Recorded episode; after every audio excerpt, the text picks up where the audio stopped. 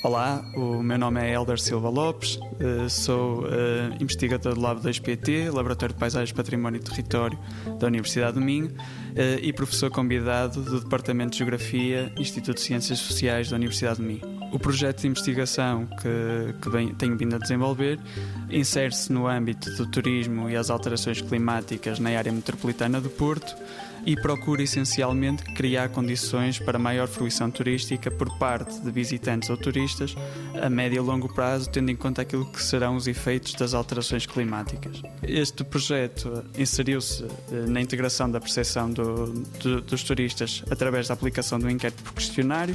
Este inquérito foi acompanhado por a, pela realização de medições microclimáticas e procurou uh, avaliar a capacidade de fruição turística por parte de visitantes uh, que estavam no Porto no, no período da consecução da, da, da investigação.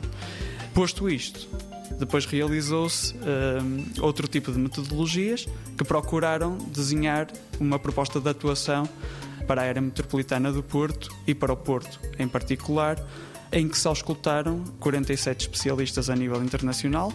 Houve um enfoque também em especialistas locais. Foram identificadas 50 eh, medidas. Estas medidas foram uh, entregues uh, à Câmara Municipal do Porto e há uma certa expectativa de que as mesmas venham a ser aplicadas nos próximos anos, tendo em conta aquilo que é o cenário de alterações climáticas e das mudanças que são necessárias operar para tornar as cidades mais resilientes e para adaptar o setor do turismo em particular àquilo que são as alterações climáticas.